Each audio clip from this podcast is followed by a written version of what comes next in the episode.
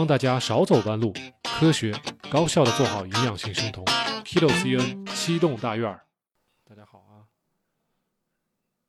嗯，这两天看到群里面大家好像心得都非常好，感受都非常好啊，所以我很受鼓舞，大家做的都非常好。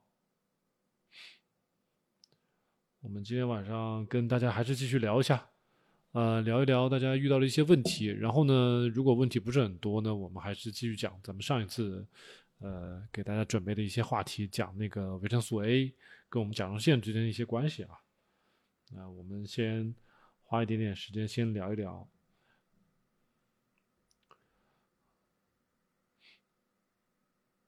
白天一直有朋友想问问题，我知道有些朋友可能就是，嗯。就是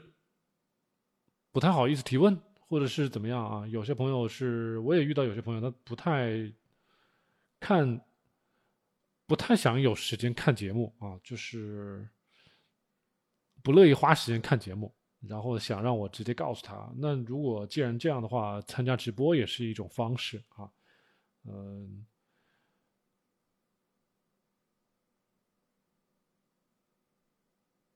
我们就是给大家免费答疑的时间是在直播，然后呢，群里面呢不是很多，群里面也要看我的时间的问题，所以咱们跟大家，大家一定要抓住咱们直播的时间哈。小山你好，小山你好，大家你好，那个多肉萌荣，多肉萌荣，今天下午看你好像，呃，最近自己调整，感受还是很好的，是不是？Claire。你好，嗯，心灵心部好，大家好啊。猪血可以吃啊，小老虎，猪血可以吃，没有问题。猪血、鸭血，什么血都可以吃啊。嗯，有没有一些比较具体的，稍微？觉得想不太清楚、想不明白的一些问题，我们来解释，来给大家解答一下啊。嗯，复杂一点，或者说看了咱们节目有哪里弄不明白的，那么我们来聊一聊哈。不一样，小老虎肯定不一样啊，怎么会一样呢？刘卫莹说：“你今天体检血脂正常，尿酸高。”以前尿酸没有高过，你该怎么调整？我建议你搜索一下尿尿酸空格，我们的这个右右下角啊，右下角的这个 K E T O C N，咱们的这个频道的名字，有很多节目，你先了解一下，不用调啊。如果说你以前尿酸是正常的，现在做生酮刚刚开始有一点酮体，那么会把尿酸带起来，这个是正常现象。我们给大家解释了无数遍了。希望你有时间去看节目哈，多看一下节目，这些科普我们全部都做过。如果你问我的建议呢，我就建议你在初期的时候，一适当的一点尿酸的升高，你不要太紧张，不用懂，那你听不懂算了。但是我告诉你，不用很紧张。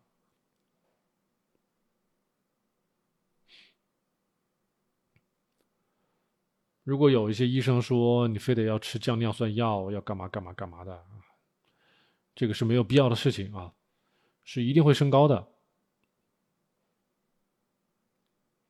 如果比较操心的话呢，就可以去喝点茶呀，喝点咖啡啊，喝点什么利尿的呀，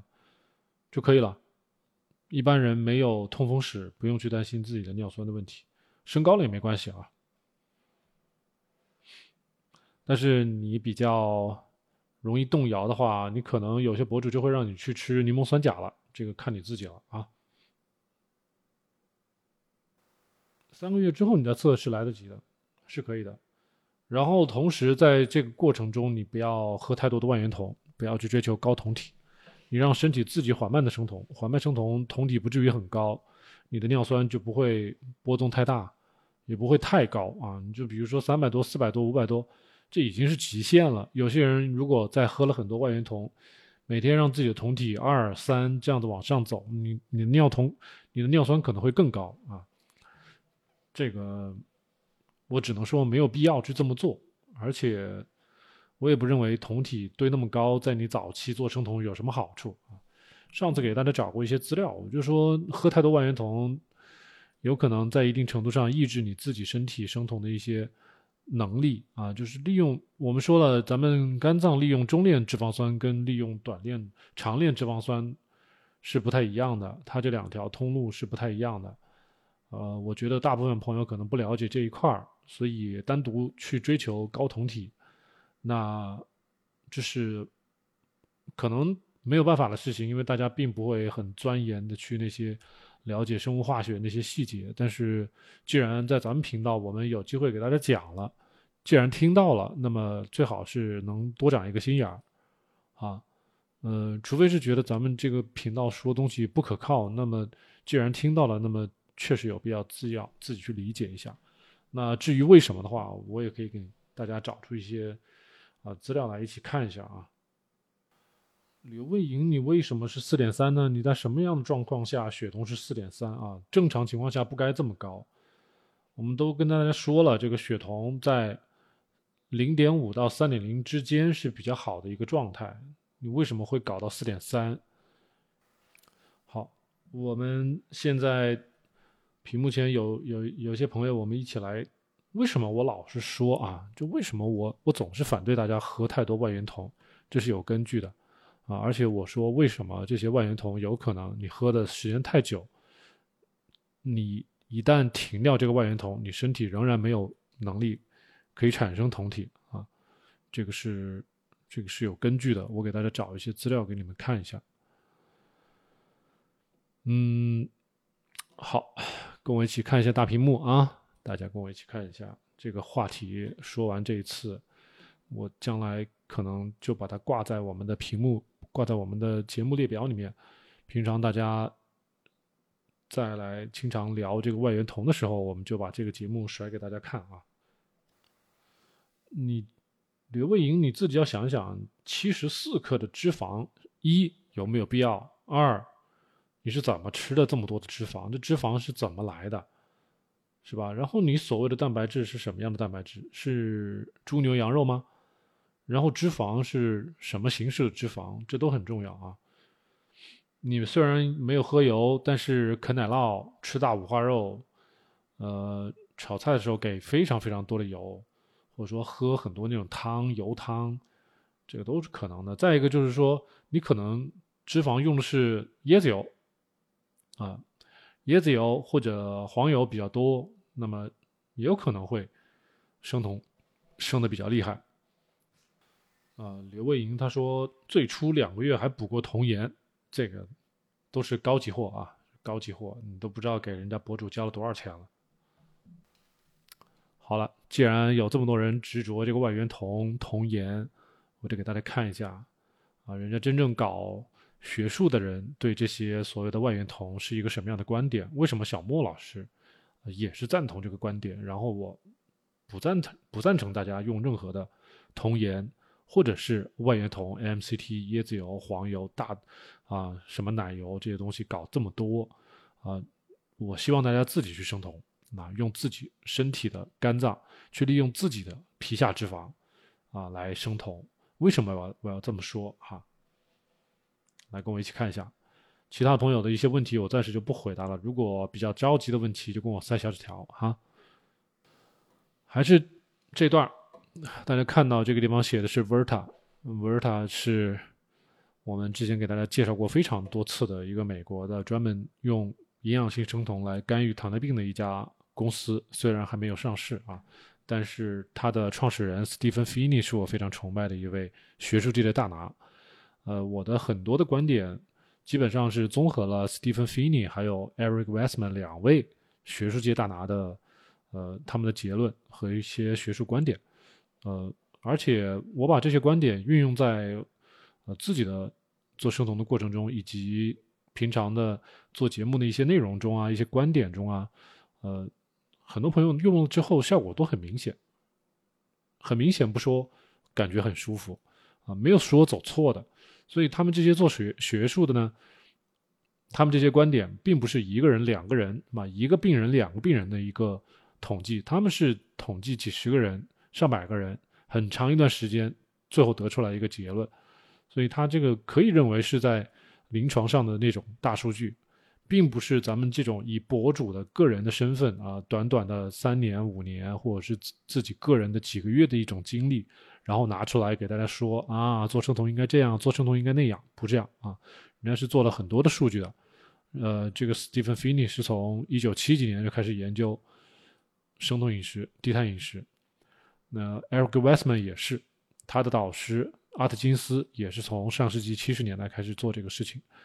啊，所以美国在这一块走得很前沿，走得很久。呃，很多的这些观点从别人那边借鉴一下，我觉得是非常值得的。呃，省得我们去绕太多的弯路啊。国内呢是比较荒蛮的一片一片地。嗯，学术界没有太多的专家出来说话，呃，基本上都是靠网红、靠博主在这里发声。那素人呢，就是拿自己几个月、半年、两三年这种感受来说话，但说到底仍然是不够准确，不够嗯，不够科学吧？只能这样说，因为每一个人的身体都不一样。如果没有一个大数据给大家看的话，也没有一个。呃，从科学角度来论证的一个一个一个一个方法的话，那么很多结论是错误的啊。就是你只把时间拉稍微拉长一点，你会发现错的很厉害，或者说这个人身上用的可以，在别人身上用就不可以啊。这个是嗯科学和经验主义之间的区别啊。我们尽量的用科学来说话。那我们来看一下这段啊，ketone supplements and Q ketosis。生酮补充剂和快速生酮啊，这个 acute 就是快速。那这段话的意思，咱们就把这段看完，大概就知道了啊。这段看完，我们就大概就知道什么意思了。There are multiple companies marketing various forms of ketone supplements 啊，有许多公司在市场上推广所谓的酮体补充剂啊，ketone supplements，usually different from beta，呃。Usually different forms of beta hydroxybutyrate，啊，就是不同形式的贝塔羟丁酸，像刚才那位刘卫莹说的那个铜盐，它就是贝塔羟丁酸跟钠、跟钙或者是跟镁结合出来的，呃，一种一种金属盐，所以万变不离其宗啊，就是最开始呢，万源酮就是椰子油，呃，再往后呢是。一个所谓的 MCT，MCT 它就是更加精炼的椰子油，把中间含十二到十六个碳原子的这种中链脂肪酸单独的给拎出来了啊，所以它需要用到一些萃取的技术，呃，加工很复杂，所以你会发现 MCT 非常贵，那个椰子油呢就相对便宜很多，因为它经过了一道萃取啊。好，那现在这个贝塔羟丁酸。的钠盐、钾盐、钙盐、镁盐，现在也出来了，想必会更贵啊！所以大家刚才我为什么说吃的是高级货？这东西不便宜，大家随便到京东、淘宝上去搜一下就知道啊。然后呢，一起 touting their as better than the competition，当然他们都会说自己很好，对不对？Depending on the dose，啊，你跟你吃多少有关，他们可以迅速的提高我们血液里的酮体。啊，rapidly elevate blood ketones. The result is transient acute ketosis. 啊，这种结果就是非常迅速的，你体内的酮体就会起来。这就是为什么大家在网上看到那么多的博主，给你喝个防弹咖啡啊，给你喝个酮盐呐，给你搞个什么什么外源酮啊，然后让你过两个小时就测酮体，过两个小时就测酮体。因为什么？因为这个酮体大概就只能维持两两个小时左右，让你的血酮比较高啊。Does not require ketogenic diet, any carb and protein restriction。那么在吃这种外源酮的情况下，或者是在吃酮盐的情况下，你对碳水、对蛋白质都没有任何的要求，所以这帮博主会让你们超级随便吃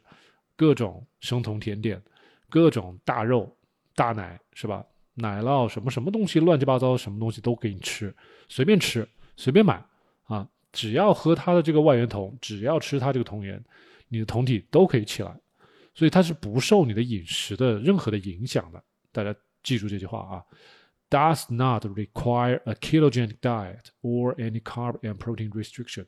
它根本不需要你去做生酮饮食，也不需要你做碳水的限制，也不需要你做蛋白质的限制，这方面全部都不限制。你只要喝这东西，它就有酮体，所以叫 acute ketosis 啊，迅速的进入生酮状态，而且只是一个暂时性的啊，transient。啊，那 supplemental ketones，呃，supplemental ketones are absorbed from the gut and rapidly appear into the circulation，从我们的肠道吸收，然后非常快的就会在我们的血液循环里面就会出现了。啊，usually peaking within an hour，一个小时左右，它的这个酮体的值就可以达到最高。最高是多少？不知道啊，跟你的量有关系。但是你说到了两小时、三小时之后呢？它就开开始降低了，对不对？这个时候都会让你反复测酮体了啊，这个酮体不能低于一，这个酮体不能低于二，怎么怎么怎么怎么啊？所以又要喝了，是不是？This acute ketosis does not involve increased hepatic ketogenesis。注意啊，这句话，unless the product also contains medium chain 啊 fats，什么意思？也就是说，如果你吃的这个万源酮，如果还好是椰子油、是 MCT 油这种还有中链脂肪酸的，那么你的肝脏是可以产生一定的酮体的。但是如果像刚才那位朋友，他吃的是酮盐，是 salt、ketone、salt 这种的话，它这个贝塔羟丁酸是直接就溶到血液里面去，它是不经过我们的肝脏产生的，这个酮体是假的。嗯，但是如果大家吃的是中链脂肪酸，吃的是椰子油，那么我们肝脏会转化一道，把这些中链脂肪酸、椰子油把它转化成为酮体。但是如果大家吃的是酮盐，那就纯粹是在迷惑自己啊！因为这个酮盐就跟大家吃任何其他东西一样，它迅速进入到血液里面，然后就开始变成血酮了啊！你想嘛，如果是贝塔羟丁酸钠，是吧？你只要跟水结合在一起，怎么样的，它就变成。贝塔羟丁酸了，进入我们的血液之后，就开始在血液里面循环。你扎手指就有了啊！这个东西根本不是我们肝脏产生的，就是我们 吃进去之后，然后吃进去多少，我们血液里就有多少啊！所以这句话的意思就是说，这种迅速的生酮的状态，如果仅仅是因为酮盐产生的话呢，那我们肝脏是没有生酮的啊，没有 hepatic keto ketogenesis。Hepatic ketogenesis 就是在我们肝脏的一个生酮的一个过程都没有的，除非咱们有中链脂肪酸，那么是有的啊。那实际上呢，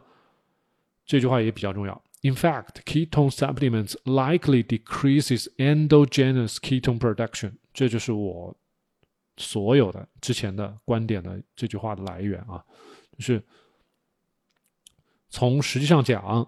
酮体的这种补剂。或者叫外源酮，不管是酮盐还是 MCT 还是椰子油，类似的这种补充酮体的，能让我们产生酮的这种外源性的这种东西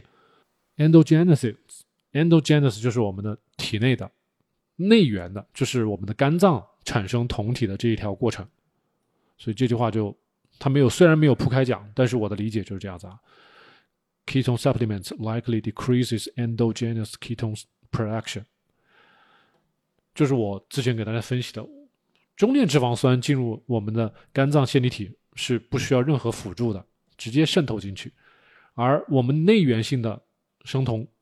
一般是利用我们的长链脂肪酸，而长链脂肪酸是需要很多的催化酶来配合的啊，一个是乙酰辅酶 A 缩化酶，然后再一个就是我们之前说的，在我们线粒体上有一个啊 CPT1，叫做肉碱棕榈酰转移酶。啊，很复杂，叫做 carnitine palmitoyl transferase one，这个东西是负责帮我们把长链脂肪酸从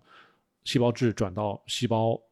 呃，转到线粒体里面去的这样一个物质。那最后还有刚才我们，呃，有我们之前直播时候跟大家讲过，有有一个叫 SCAT 的一个一个一个催化酶，它是呃负责把我们的乙酰乙酸转化成为两个呃乙酰辅酶 A 的这么一个腺素酶，所以这些酶的。酶的产生一定是需要我们的，呃，肝脏具备这样的一个功能，有这样的一个基因表达，能够产生这种催化酶。而这种催化酶不是说我们说有就有的，是我们要经过长时间的断碳，我们体内没有太多碳水，严格控制碳水，在很长的一段时间适应的过程中产生的。我们刚才说的，那乙酰辅酶那个什么 ACC，还有一个 Scott，还有一个 CPT one，那么这几个就是，所以这句话很复杂，看起来有点复杂，但是我觉得。我们屏幕前的朋友就会把这句话记住就好了。Ketone supplements likely decreases endogenous ketone production，这句话就可以了。那么 levels of ketone ketosis varies depending on the form and doses, but concentrations can easily reach the higher end of nutritional ketosis。那就是我们为什么说，虽然这个大家吃的这个量。肯定都是不一样的，对不对？就是不管你吃铜盐还是吃万源酮，这个量谁都不知道你吃多少，你自己决定。但是这个血液里面的酮体的浓度非常容易就超过我们说的这个营养性生酮的上限。营养性生酮上限我们说的是三点零，所以像刚才那个朋友他说他自己血酮四点七，这个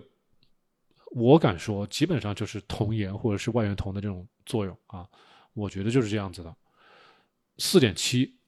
如果大家每天正儿八经的吃个两餐饭，然后不用外源酮，也不吃什么酮盐，是不可能飙到四点七的。那么这句话的意思就很明显了啊。Concentrations can easily reach the higher end of nutritional ketosis if very high doses are consumed or ketone supplements are ingested while in nutrition ketosis。啊，你本来你就是如果说已经在断碳在吃生酮餐的过程中，又吃了很多的酮盐、很多的万源酮或者是一些大油脂的东西，那这样子的话，你很有可能就爆表了，就超过咱们的三点零的这样的一个范畴了啊。有些朋友，你像我们群里面还有一些朋友，像那个梁梁律师，他就喜欢锻炼，或者说有偶尔他会喝酒，或者说他断食二十四小时或更久。那么这样也会把他的酮体带到超过三点零以上。那事实上，他给我们经常在群里面发照片的时候，我们会发现他的酮体大概是五点几啊、六点几的都有。呃，很常见的就是三点多、三点八、四点几，这都很常见。所以他这种我觉得是比较少见的。但是普通的朋友，你不像他的这个身体，他喝有时候喝酒。嗯，这个朋友他是我们直播刚开始这位朋友，他是。吃过童颜，那么这个就符合我们刚才说的这一条啊，就是会超过我们的三点零这样的一个范畴。那么效果就是 effect of ketone supplements is short-lived，是吧？就是你吃童颜，血酮升高，它只是一个暂时的一个效应，只会延续几个小时啊，a few hours。然后呢，因此就需要你不停的吃它，来保证你的。一直在所谓的一个生酮状态，但这种生酮状态是假的，啊，不是你自己身体自己本身的一个状态，所以大家会发现啊，很多博主让你隔两三个小时就测一次，啊，饭前测一次，饭后测一次，然后餐前测一次，餐后测一次，一天吃三顿饭，测六次，对不对？睡睡前睡后还要再测，啊，就一天测个八次，三四个小时就测一次，那大概就是这个意思了，是不是？呃，如果一旦这个酮体低于一了，赶紧喝啊，赶紧喝。赶紧吃，赶紧喝，就这样子。所以，thereby requiring repeated dosing 啊，这这句话就是你要不停的喝，不停的吃，从而呢达到一个 sustain high levels of ketosis。所以这个东西都已经被人家研究透了，我是不太希望大家去搞这种重蹈覆辙的事情啊。听不听都是大家自己事情，但是呃，学术界已经把这东西研究透了，有没有意义，有没有用，都已经告诉大家了。啊，大家想用自己的所谓的两三年的时光去验证，完全也可以。但是我相信明智的朋友听完我读完这一段之后啊，不会再去浪费时间和浪费金钱了啊。啊，大家注意啊，我是一位健康管理师，我也是一位啊生酮了五六年的一位老手了。然后呢，咱们做科普也有六六年了，从二零一八年就开始做了，是吧？将近六年了。那有很多很多的问题，我们都已经遇到过，也跟大家解答过。所以大家遇到什么问题，尽量的把前后的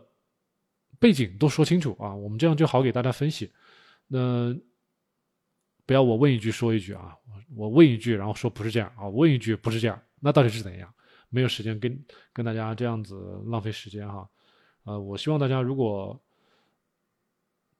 自己做生酮有问题，遇到问题自己解决不了，那我们可以一对一的私下里咨询，这样是收费咨询。我们在直播间呢，就是给大家解决一些呃很容易解答，两三句话就能说清楚的一些东西啊。很复杂的东西需要看报告，需要看你的这些呃嘘寒问暖是吧？把你的这些从早到晚吃什么喝什么，你吃了什么药没吃什么药。你的身体处于一个什么样的一个亚健康的状态？全面的分析，那就一定是要收费的。如果一些小问题，我们可以马上就可以给大家解答，这样这样没问题啊。我们做生酮不要有一个害怕的心态，什么血脂升高，什么尿酸升高，我全部都给大家解释过为什么会升高，而且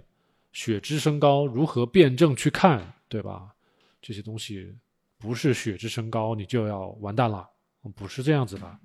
血脂升高，大家去医院去看一下。我们高密度脂蛋白、低密度脂蛋白，然后呢，还有一个小而密一个脂蛋白，这些脂蛋白代表的意思都不一样。大家如果连这些指标各自代表什么意思都不是很懂，云里雾里物理的，只知道所谓的一个胆固醇啊，胆固醇高了，所以不行了哦，所以就不要生酮了，对吧？刚才这位林中香果，你说的血脂升高，你能帮我回答一下？你看中的是哪一个血脂的指标吗？到底是 HDL 还是还是 LDL，还是小而密，还是胆固醇？如果你眉毛胡子一把抓就是血脂，那我跟你说，做生酮饮食，做低碳饮食，你就不用说生酮了，你就算是做低碳饮食，你的血脂也会升高的。啊，只有很少一部分人血脂是一点变化都没有，这种人是很少见的。大部分人做低碳饮食或者生酮饮食，血脂都会升高，因为你的葡萄糖没有了，葡萄糖用的很少了。你就想嘛，如果你是一台油电混动的汽车，或者干脆你是一台纯电动的汽车，你身上背的电池是不是要变得比别人要多一些呢？你这么理解就对了嘛。我们背的电池就跟我们体内的血脂是一样的。它很多时候是用来承载的是我们的能量，代谢要用的能量，当然还有很多就是用来修补我们器官细胞的新陈代谢的一些一些一些东西啊，所以这东西是不不能少的，既是能量又是砖头，这些东西怎么能少呢？你又做生酮饮食，要用脂肪代谢，你又不允许血液里面出现脂肪，这明显就是一个错误的一个想法嘛，是不是？现在给你提一下，你自己注意一下啊。总胆固醇也不一定，总胆固醇你要因人而异，知道吧？就是有些朋友他做生酮饮食，你会发现他的血脂跟正常人一样，没有区别啊，血血糖也不会很高，四点几、三点几都很多，血脂有些人就很正常。其实有些人也会认为血脂的不正常可能跟你体内的一些维生素的不足有关系啊，比如说一些 B 族的维生素啊，啊一些脂溶性的维生素啊，这些东西都有关系。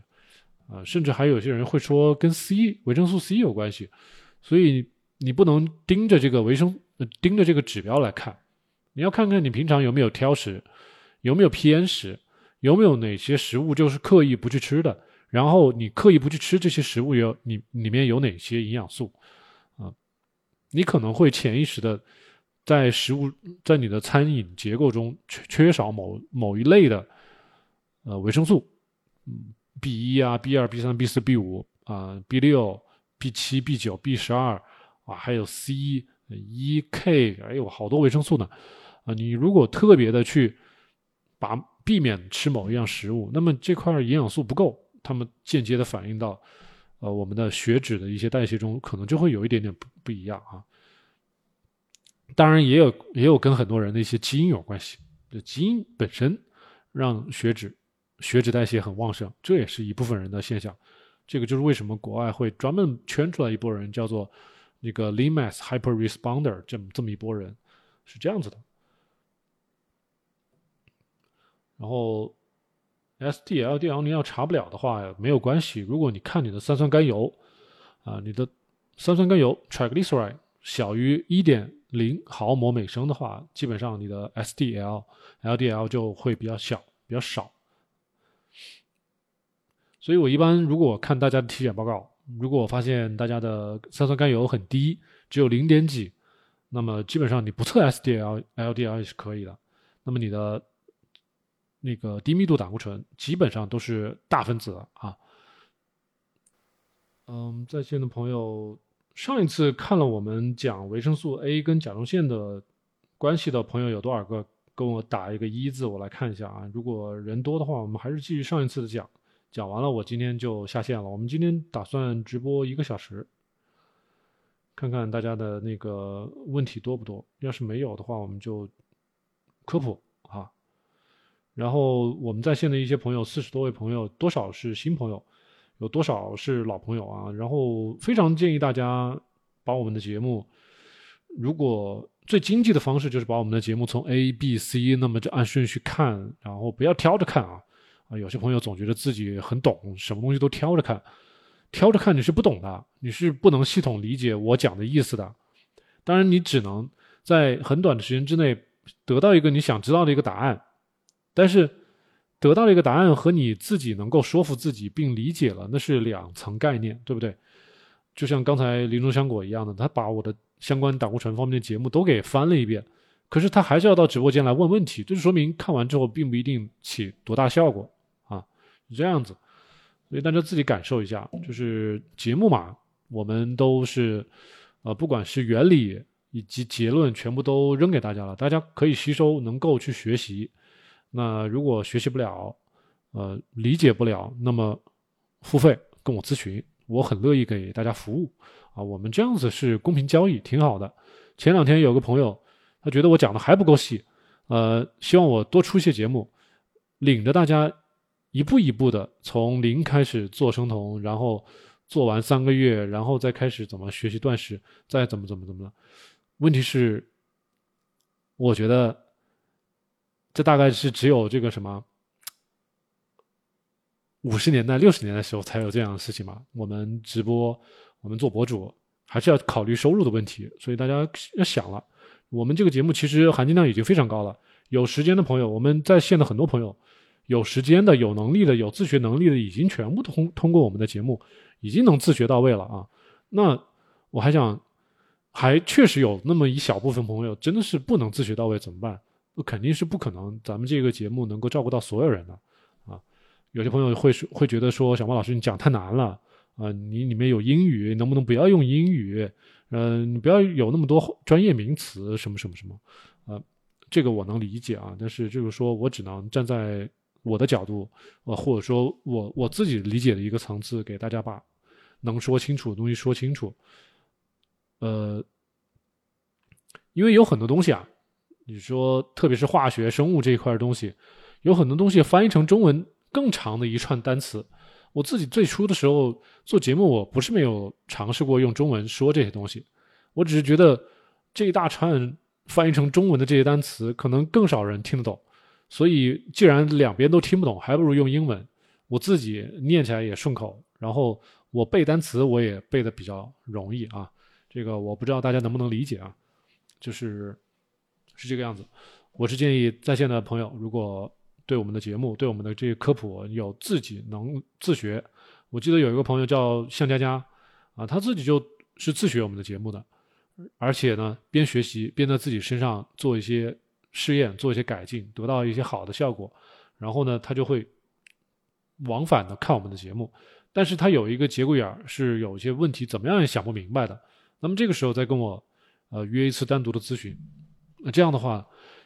一个多小时的一个一个电话能够解决他很多的问题。那我觉得在线的很多朋友也可以像他这样做，哈，就是有时间完全可以自学啊，而且有很多人都已经自学出来了。我不认为我的节目有任何的。呃，理解上的困难啊，或者说呃有太难的，就是说真的是听不懂的，这个不可能，因为连五十多岁的大妈、七六十多岁的大妈都能听懂我的节目，我就不信我们在座的三十多岁的、四十多岁的朋友都听不懂啊。呃，如果真的是听不懂，我觉得是您需要想办法提高自己的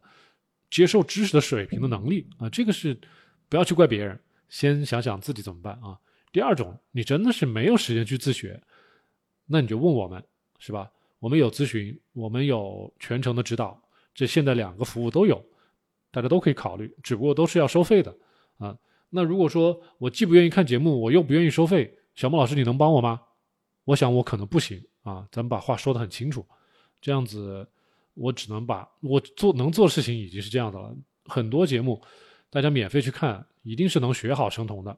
但是你又不看，但是又要一定要占用很多小莫老师的时间，要我来给你回答，这个是很不公平的一件事情啊。想想也是这样子，是吧？这个就是呃，相当于你生了一个孩子让我来带，这个是我很难接受的一件事情哈。好，有几个朋友敲一了，呃，是上一次看过我们的那个维生素 A 的一些一些科普的，我们今天等会儿继续讲一下啊。然后刘卫莹他说刚接触几天还在学习，好的，呃，我们今天群里面有一个朋友啊，鬼鬼他说听节目看节目跟边看节目边做笔记效果是不一样的啊。我们真正学得好的朋友是什么样子的？是把我们的节目听了三遍，同时做了笔记的朋友。这是一定一定能学好的。那走马观花刷几下，自认为看完了的，那都是学不好的啊。Cindy 说，平时是二十加四的生酮，生理期可以临时把时间调到十八加六吗？可以啊，而且在做生理期的这段时间，一定要多吃红肉，多吃动物内脏啊，特别是心啊、肝啊这些东西啊，一定要多吃。这样的话，保证你姨妈量不会出问题，同时你还可以不出酮，这是最好的事情。好的，这位朋友小红薯三一幺五，他说你有做笔记，非常好啊，非常好，非常欢迎这些朋友啊。好，我们来看一下我们的维生素 A，维生素 A 的一些内容啊。我们上次已经把这个 introduction 给大家讲完了，节目呢可能要过段时间才能放出来，但我们今天还是继续往下讲啊。然后在这个过程中，大家留言我就看不到了，我们就一起学习。啊，在线的朋友就也是跟我们一起学习。好，我们来看一下这段讲的是，你看维生素 A 和我们的甲状腺的病理学之间、病理生理之间的关系 （pathophysiology）。那为什么维生素 A 会跟我们的这些会跟我们的病理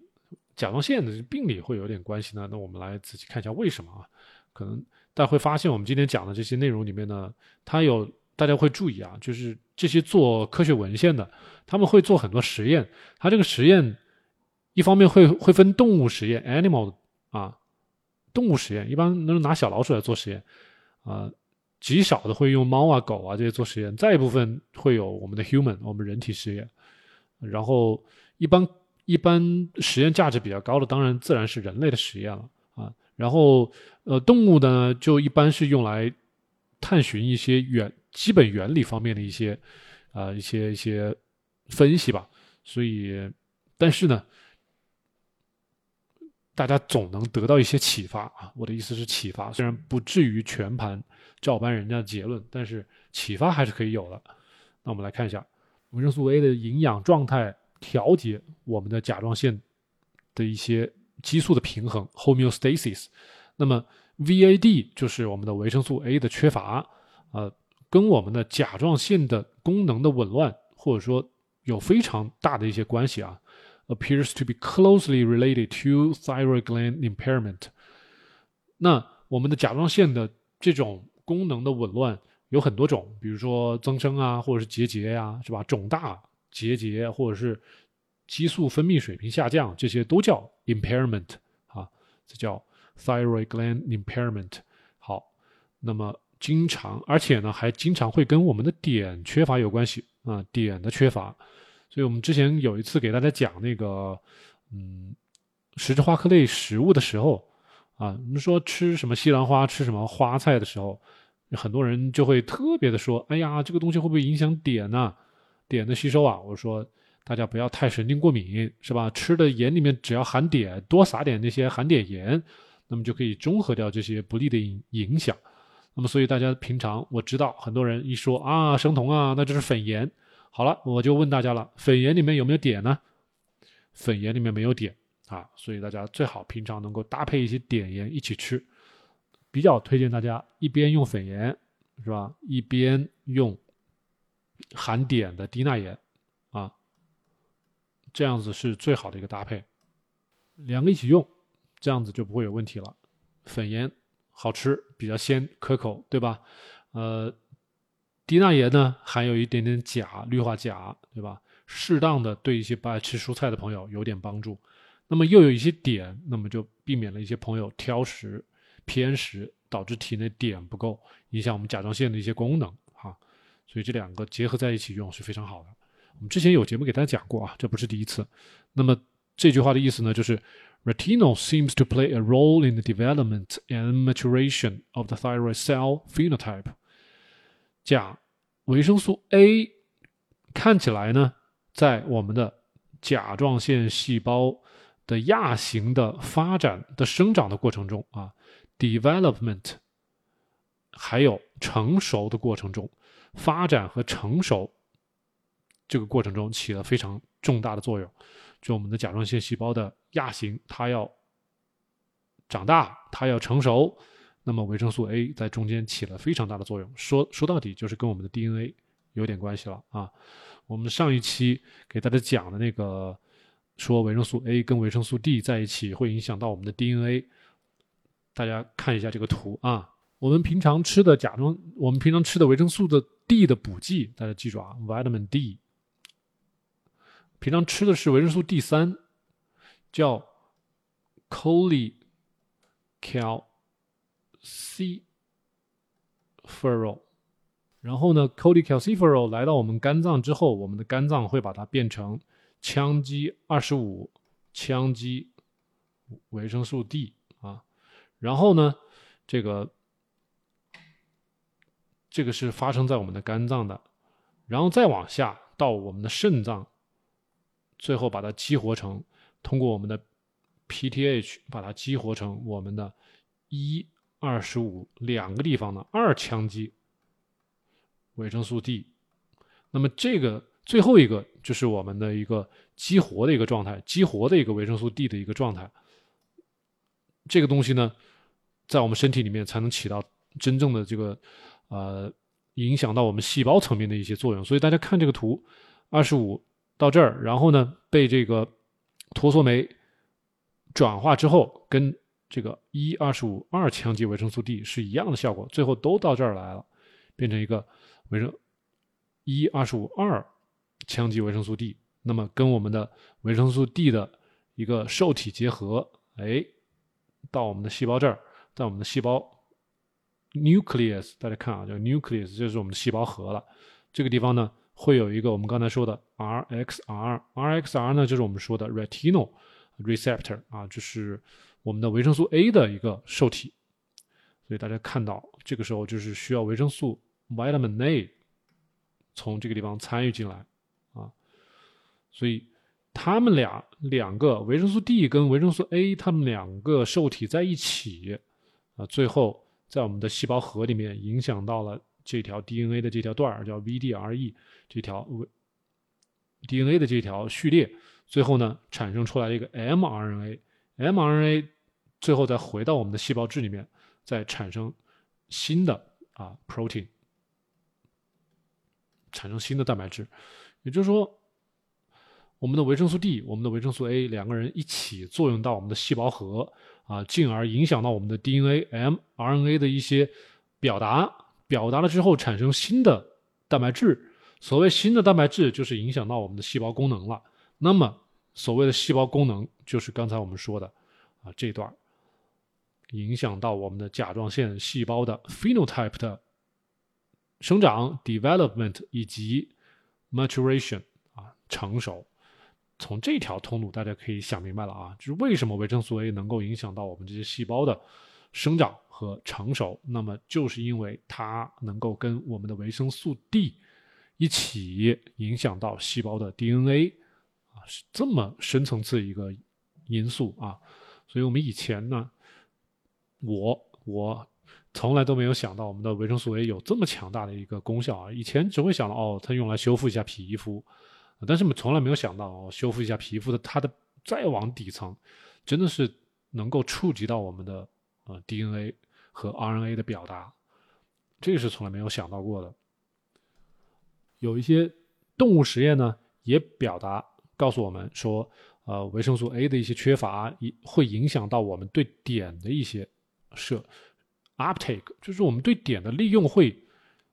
降低。就如果说本身我的 A 就不足的话，我对碘的利用就有点低，是这样子。所以很多朋友可能会觉得，哦，我碘不够，那我就多吃碘就好了，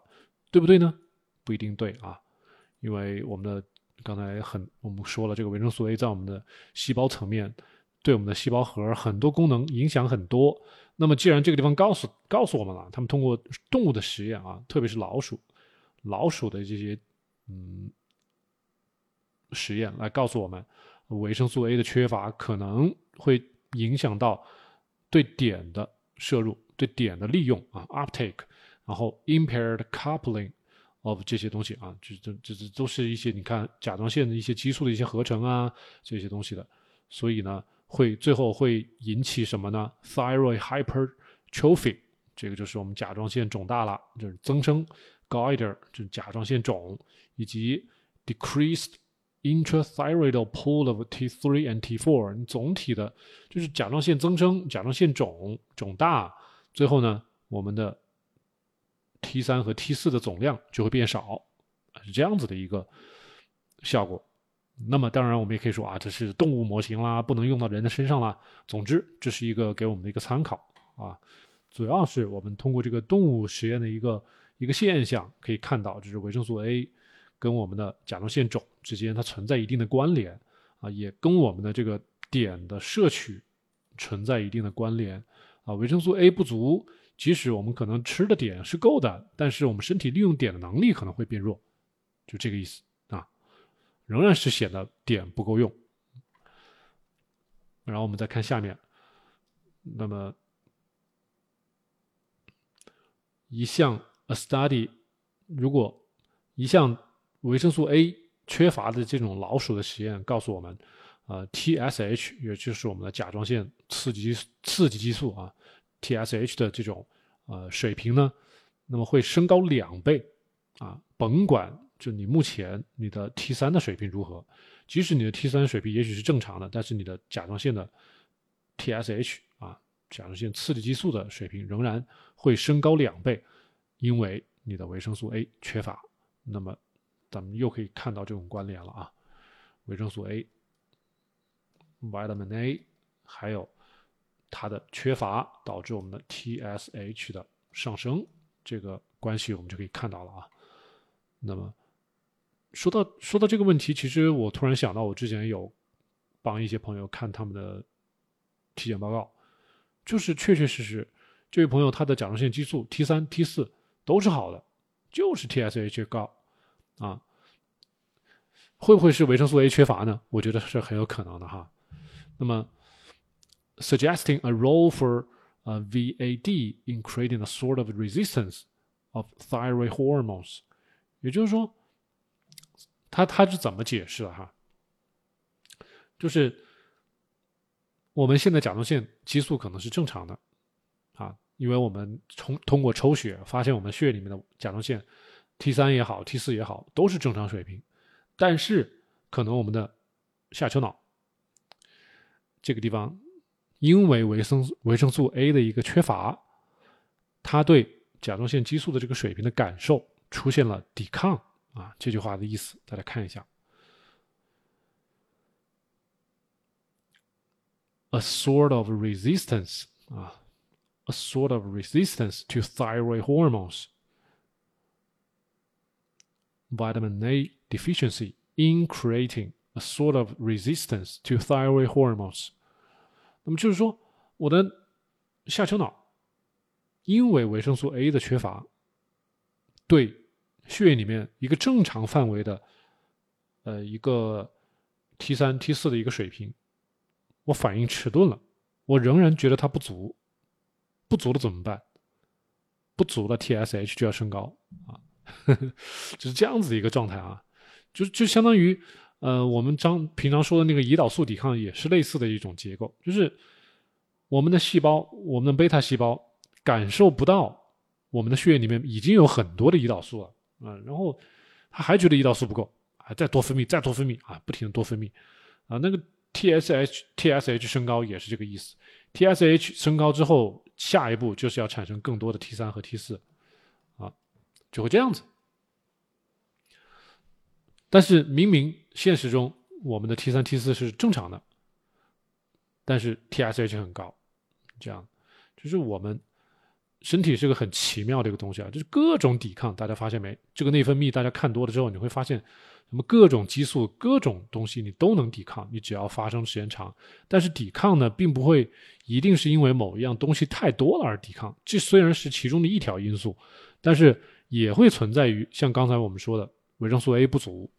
啊，一些一些基本的营养元素的不足，后来我们将来也会提到一些什么一些矿物元素的不足，比如说镁的不足啊、锌的不足啊、硒的不足啊，也会影响很多信号的传导。说到底是信号传导受到影响了。那么它这个时候 TSH 升高，我们刚才说想办法让我们的 T 三、T 四多增加一点，那么这样子的话会避免我们出现甲减，甲减就是我们 T 三、T 四不够。他这句话，reducing the risk of hypothyroidism，所以就是说，如果我们真的是维生素 A 不够了啊，我们身体会想办法，不管是增生啊，不管是这个肿大呀，或者说想办法提高我们的 TSH 啊，啊，想办法产生更多的 T 三 T 四，那么通过这种方法来减少我们罹患啊甲状腺功能低下的这种风险。是这这样一个说法，我们身体有一定的自我调节能力。那么，更多的，moreover, the effect of VAD on the thyroid axis exacerbate 呃 exacerbated when associated with ID 啊。那么，不管是在动物还是人类模型中，如果说我们的维生素 A 的缺乏伴随了碘的缺乏的话，那么对我们甲状腺的影响可能会更大一些。所以，如果是我啊，因为我在我老婆。那个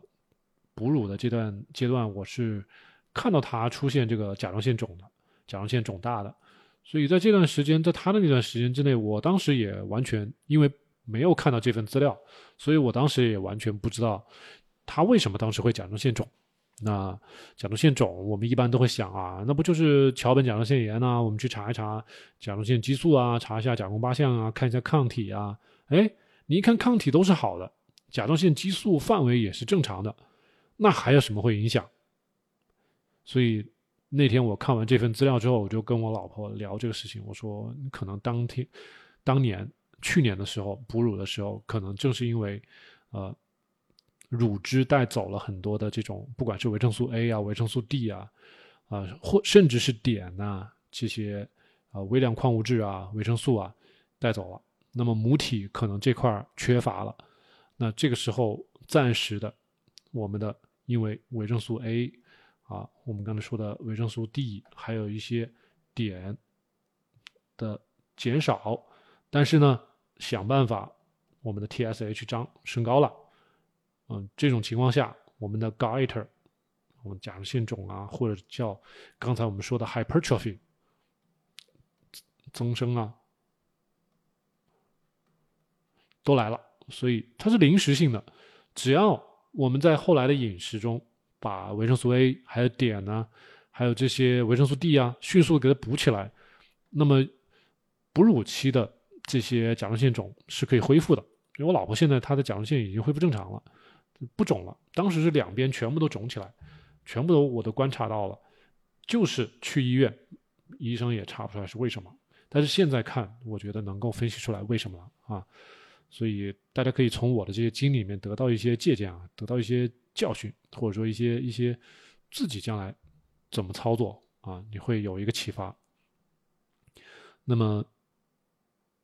这个是在 animal 和不管是在动物还有人体试验里面都做过，所以这句话是很重要的。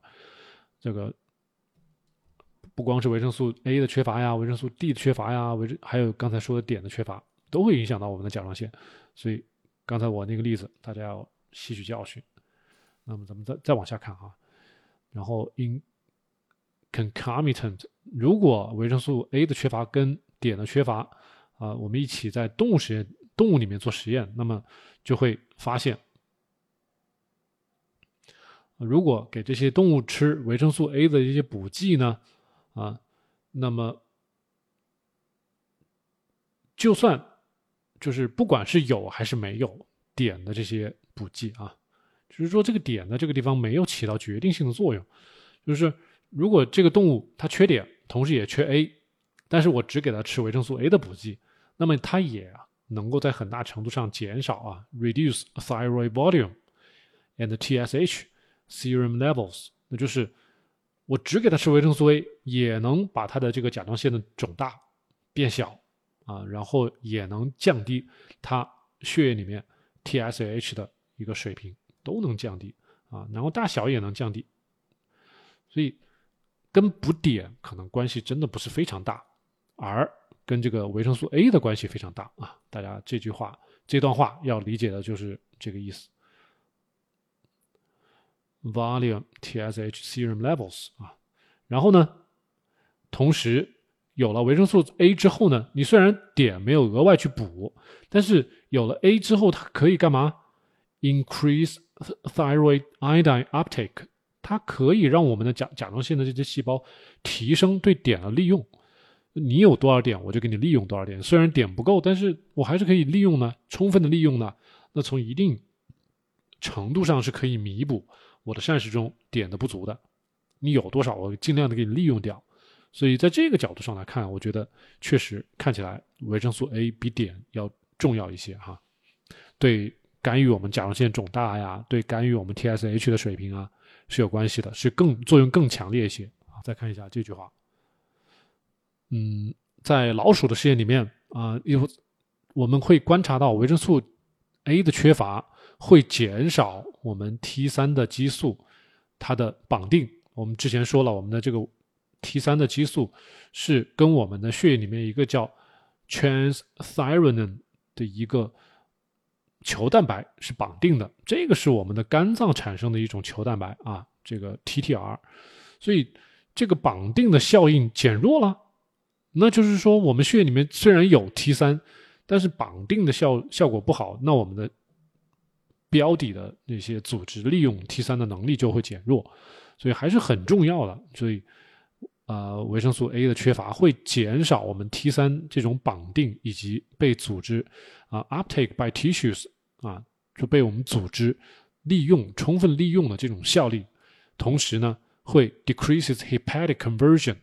我们肝脏把 T 四转化成为 T 三的这种转化能力也会减弱。因此呢，会。增加啊，让我们血液里面不管是 T 三还是 T 四，我们说的是游离的 free T 三 T 四啊。我们大家去检查甲功八项，会发现为什么会有这么多项啊？你会发现它是有区别的。比如说，它会有一个 T 三 T 四这个指标，还有一个 F T 三 F T 四啊。T 三 T 四是。我们刚才说的绑定状态是状态下的，这是跟 TTR 绑定在一起的。所以虽然是 TTR，但其实还有 RXR 啊，这是它们这是一个聚合体。那么啊，说错了，是 RBP 啊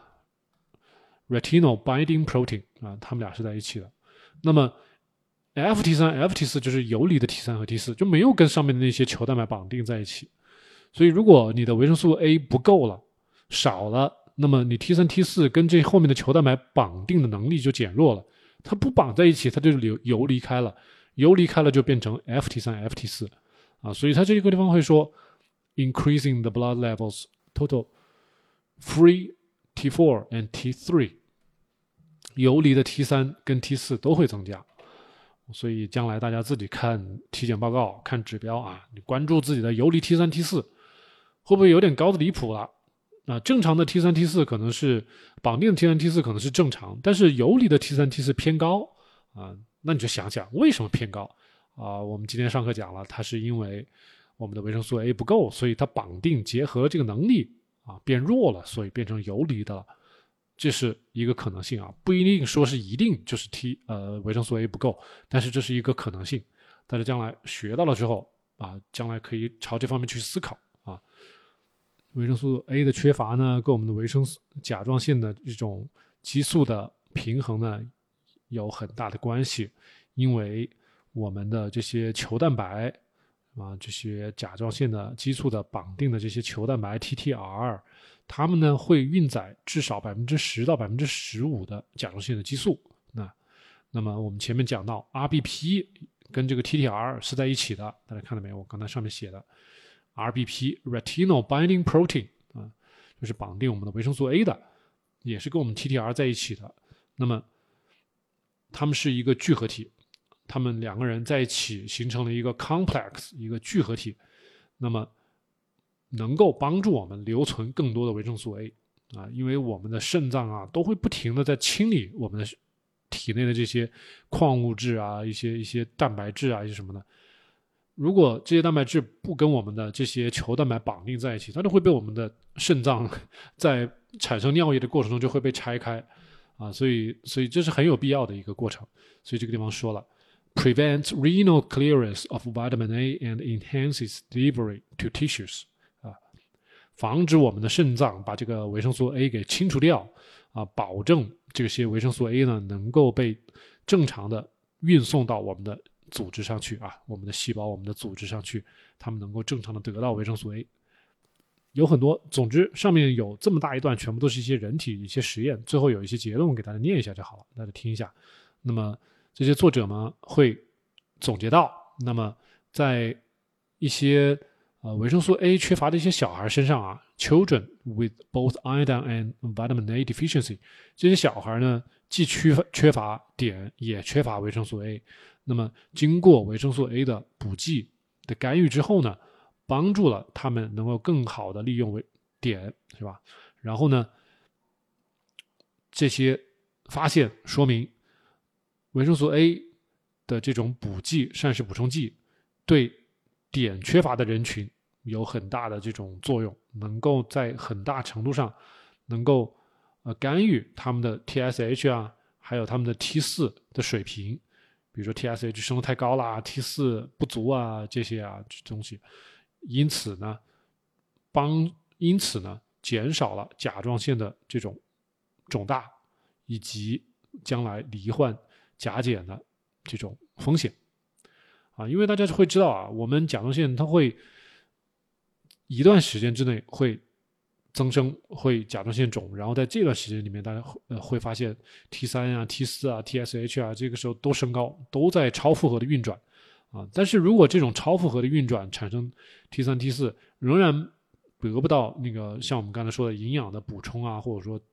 这些东西它跟不上的话，一段时间之后。这个甲状腺它就会变成甲减了。那很多人就是先是甲亢，甲亢过一段时间就变成甲减。所以这句话的意思大家可以看明白，就是通过维生素 A 补剂的这种干预，可以帮忙啊缓解这碘缺乏。甚至如果说你有碘补上，当然是更好，是吧？有了维生素 A 之后，TSH 的水平还有我们的 T 四的水平都有有所改善，那么就避免了我们将来。过早的有这种甲状腺肿啊，或者是呃 goiter 肿大或者是增生这些情况发生，那么也避免了更多的将来这些增生之后发生的这种加减。所以这句话意思在这儿啊。所以我们说，嗯，维生素 A 跟我们的甲状腺的这种病理学、病理生理学之间的关系就是这些。刚才我们前面说的这些东西，碘的这种补充呢。即使就是它直接跟我们的维生素 A 有关系，维生素 A 的缺乏有关系，independently of vitamin A deficiency 啊，就是他们做这种实验，就是说你甭管我的碘到底是补还是不补，我只要维生素 A 不足，我这个碘缺乏的这个症状就很难改善啊。这句话的意思就这样子，所以就是说维生素 A 的补剂它的。补充干预 vitamin A supplementation has been additional benefit for the thyroid，有额外的好处，对我们的甲状腺有额外的好处。那么，in addition to the treatment of VAD，最后一句话呢，那 vitamin A supplements 维生素 A 的补剂呢，能够抑制住我们的甲状腺刺激激素贝塔的基因的一个表达，那么能够控制住我们的甲状腺刺激激素的。啊，这种 stimulation of the gland 就是能够防止我们的这个 TSH 这个我们的这个腺体的一种激活，因此能够帮我们减轻我们将来得甲状腺肿的这种风险。就是我们控制好了，控制好了 TSH 这个激素水平，那么我们就能保护好我们的甲状腺的腺体，就是这个这个意思。说到底，它的因说到底层的机制，它又是讲到我们的基因表达了啊。TSH beta gene expression，我们的维生素 A 对的作用就是维生素 A 对我们的 gene 基因的一个抑制作用，把这个 TSH beta gene 它的表达给抑制住了，因此呢，我们的不会产生过多的 TSH 激素，因此呢，我们的甲状腺的这个腺体就不会过度的被激发，不会被过度的激发，因此就避免了将来的甲状腺肿，啊，避免了甲状腺肿，因此就避免了将来的甲状腺功能减退，或者就是说啊，甲减，就是咱们说的这种。那么，Arthur suggests that in animal models, vitamin A nutritional status may modify thyroid sensitivity to TSH and or the peripheral metabolism of thyroid hormones。之前给大家讲，嗯，维生素 A 为什么在一定程度上好像就像我们说的，能够影响到我们的代谢呀？啊，这这这句话回来就是这里了。维生素 A 的营养状况，它们会影响到我们的甲状腺的对 TSH 的一个敏感程度。啊，就是我们刚才说了，如果这个甲状维生素 A 不够，我们我们对这个 TSH 是感受是迟钝的，是抵抗的。我们前面说的有一个 resistance 啊，我们这个下丘脑这个地方会有一个感受不到啊，就是会有一个抵抗。即使我们的激素似乎是正常的，我们不应该分泌出这么多的 TSH，但是我应该反应很迟钝啊，我的 TSH 还是会升升高，是这样子的。同时，我们的维生素 A 还能干嘛呢？能够 peripheral metabolism of thyroid hormones，他们就是我们身体的各个的组织，不管是我们的肌肉啊、我们的心脏啊、我们的大脑啊、我们这些细胞啊，它对我们的甲状腺激素的这种代谢，就是这些大家要知道，我们这个图里面啊，我们刚才很多图里面我们的。这个图，这个图在这儿啊。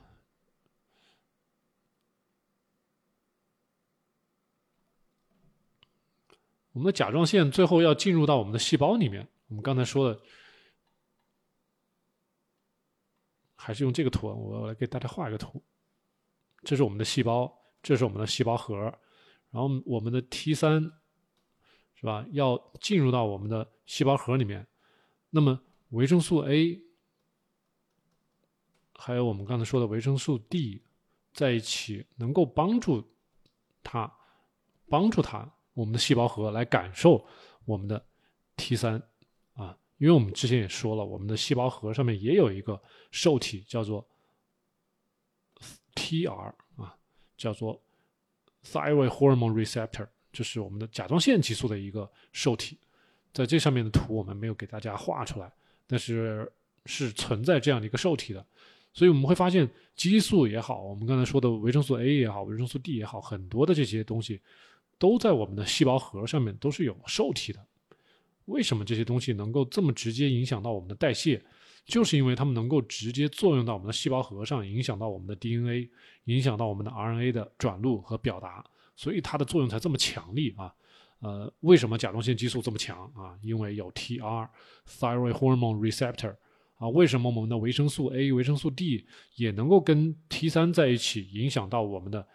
呃整体的代谢，对甲状腺激素的一个代谢，进而影响到我们浑身的一个代谢，也是因为在细胞核上有它的受体啊，所以一切的一切，就谁离咱们的这个细胞核越近，谁最能影响到我们的细胞核，谁就最厉害啊。所以这句话，这这种就是说。modify 啊，modify peripheral metabolism of thyroid hormones。为什么维生素 A 能够影响到我们的身体的组织对甲状腺激素的这种代谢啊，那就是刚才我们说的那些细胞核上那些受体了哈。所以这个东西是听起来是有点复杂，但是我们仔细想一想也很简单啊，因为就因为生化他们确实是会把啊这个东西在这儿，这个东西在那儿，然后这个东西怎么怎么怎么，我们不需要了解那么深，但是我们要知道有这么几个几样东西啊。就很利于我们了解这些营养元素，至少我们能够在主观层面上去避免挑食和偏食啊，这个是最简单的，对不对？我跟大家讲了这么多东西，讲这些东西不是为了把大家难住，是为了让大家了解到，因为维生素 A、维生素 D 跟我们的甲状腺既然有这么深层次的关系，能够影响到我们的 DNA，能够影响到我们的 RNA，是吧？能够影响到我们身体的代谢，影响到我们的这个周围的组织的代谢。那么为什么不去重视它？不去重视它，只能因为我们以前不懂，不懂不怪大家。但是我们现在给大家科普了，应该懂了哈，懂了就应该学到啊，学到之后我们做出行为上的改变，这是我们希望看到的一些事情啊。那么我们再看一下一些比较积极的一些例子啊，比如说，in healthy premenopausal obese and non-obese women，那在健康的啊。绝经前的，不管是肥胖还是不肥胖的女生，她们来做实验，那么给她们吃四个月的维生素 A 的补剂，那么结果是什么？TSH 降低喽，对吧？Reduce TSH and T 三甲状腺激素升高，Increase T3 levels，为什么呢？他解讲了一个可能的原因，possibly due to a hepatic effect。On the conversion of thyroid hormones，那我们给大家讲了，我们在我们的肝脏，他说他可能是在这个地方是把我们的 T 三、T 四转化成为 T 三了，啊，大家看这里，liver 这里啊，liver T four 转化成为 T 三，啊，我们血液里面的 T 三、T 四，T 三怎么来的？那 T 四。在这个地方有一个转化，在肝脏这里转化成为 T 三啊，但是在我们的甲状腺本身也会有一个 T 四转化成为 T 三的这样一个过程啊，所以有很多地方都有转化成为 T 三的一个过程，但是这个地方尤为他认为可能比较影响比较大的一个方面，可能是我们肝脏转化成为。把 T 四转化成为 T 三的这样的一个进程，所以这里写了 possibly due to a hepatic effect，他没说是 thyroid 啊，这 thyroid 本身它是正常的，他不管它该产生多少就产生多少，他觉得可能是维生素 A 对我们肝脏的一些影响，然后呢，我们肝脏把 T 四转化成为 T 三的这样的一个进程增加了，因此呢，我们血里面的 T 三的水平就增加了，possibly due to a hepatic effect on the conversion of thyroid hormones，那么。间接的就减少了我们将来亚临床的甲减啊，或者是亚临床的甲状腺功能的紊乱。所以说到底呢，这些以上的东西，以上的一些内容，告诉大家啊，嗯，把这些结论呢结合起来，那么说维生素 A 的水平如果在波动呢，那么我们甲状腺的这种激素的平衡也会受到波动。那么因此。我们的甲状腺的不管是形体啊，就是大和小，以及它的方 function，它的功能，都可能会受到我们的维生素 A 的水平的一些波动的影响。不管啊，independently from ID，就是跟我们的点缺乏，就是没有直接的关联啊。你缺乏与不缺乏，I don't care。但是你这个维生素 A 的水平、营养水平的缺乏。这种营养水平的高和低是直接影响到我们的这个甲状腺的 morphology 形态学以及我们的功能啊 function，所以我们这一块讲的就是把这段讲了，其实大家我们将来再讲后面的 Hashimoto 我们的桥本就好理解多了啊。所以我们今天讲的这一段是比较重要的一段，讲时间应该也比较长了啊。我们来差不多了，所以我们今天讲就讲讲到这儿，我们。等到下一次直播的时候，我们再去把最后一段桥本这一段给讲完，好。然后 Cindy 说：“谢谢老师，看了节目，生理期有准备大量吃猪肝，非常好。至于这个肝怎么吃，有很多种方法啊，卤的吃，炒的吃，怎么吃都行。而且呢，我也可以告诉大家，你不爱吃猪肝，也有鱼肝油可以去买啊，都可以去吃，里面也有维生素 A，动物来源的维生素 A 啊。然后刚才有朋友问怎么补维生素 A，那我们说了，动物的肝脏是最好的，呃，而且呢，动物的肝脏也要看啊，大家买的那些猪最好是能够能够在外面外面跑、能够晒太阳的猪，不然这样的猪，呃，病猪啊，或者说怎么人工饲养的猪啊，可能差一点，但是吃总比不吃好啊，多少还是会有一点的。你像经常晒太阳的猪，它猪肝里面还会有一些维生素 D。这样维生素 D 跟维生素 A 在一起都可以吃了，对吧？多好啊！如果实在不喜欢吃猪肝的，你一定要记得吃鱼肝油，鱼肝油里面也有那个维生素 A 啊。然后冒氏说，肝一周能吃多少次？我建议一周最好至少吃一次，啊，至少至少吃一次，一次最少不要超，呃，最少要吃个一百克，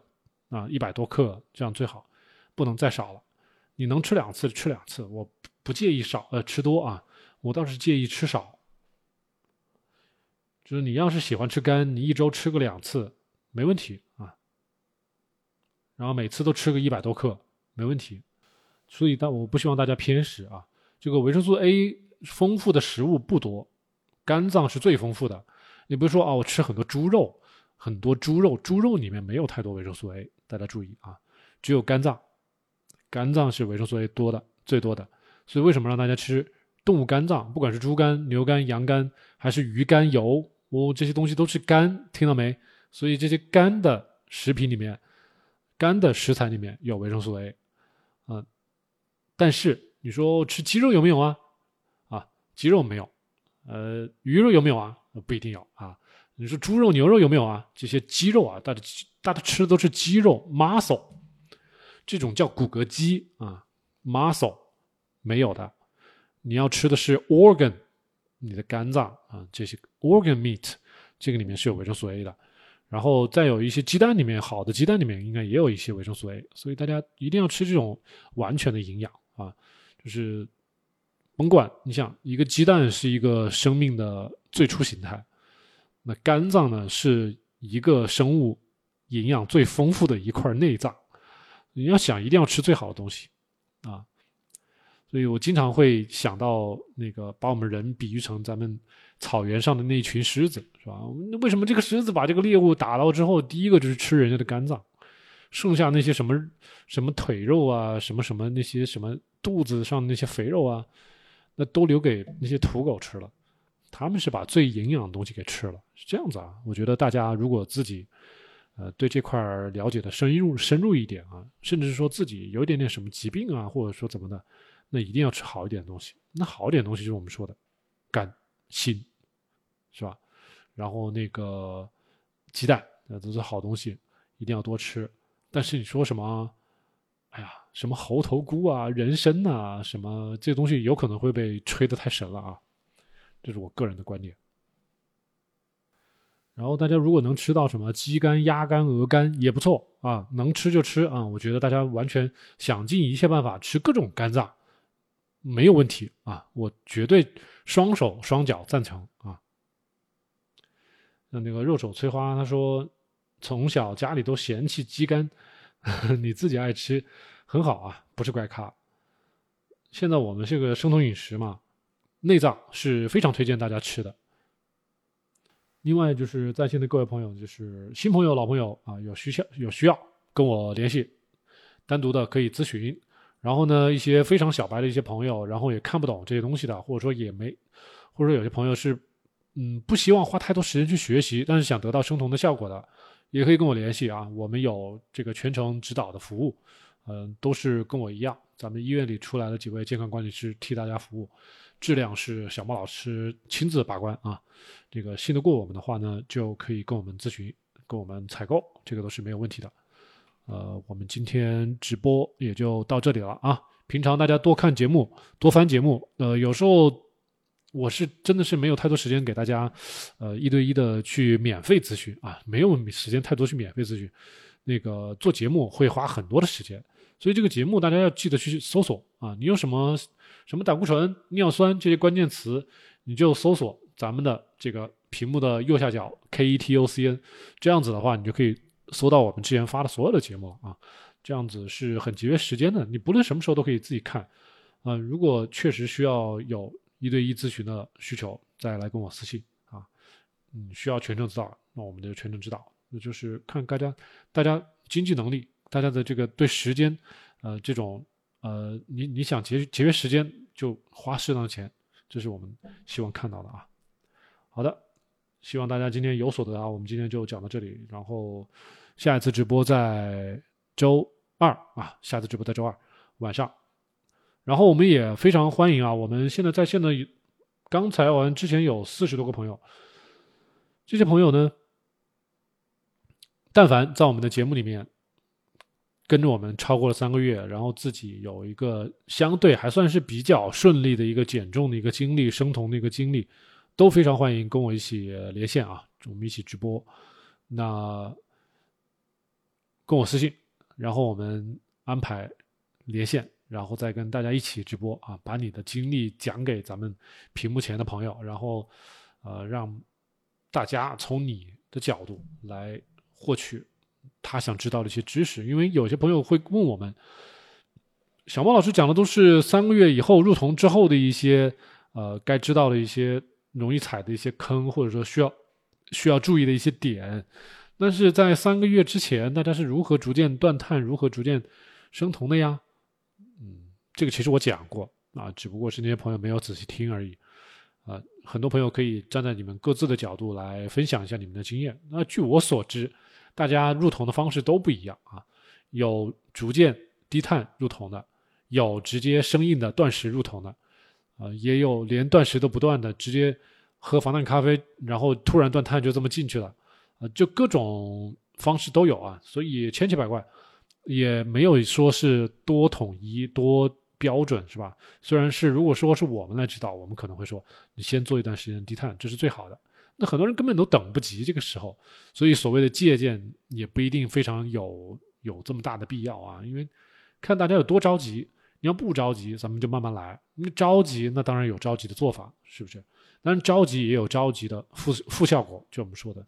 啊，戒断反应，这种糖瘾也好啊，这种甜瘾也好啊，还有这种断碳之后的这种。你这个习惯一下子切断之后，啊，反复的这种这种情绪啊，各种都有啊，各种都有，所以都是要权衡的。好，我们今天就说到这儿，咱们今天晚上就直播就结束了啊，大家晚安，再见。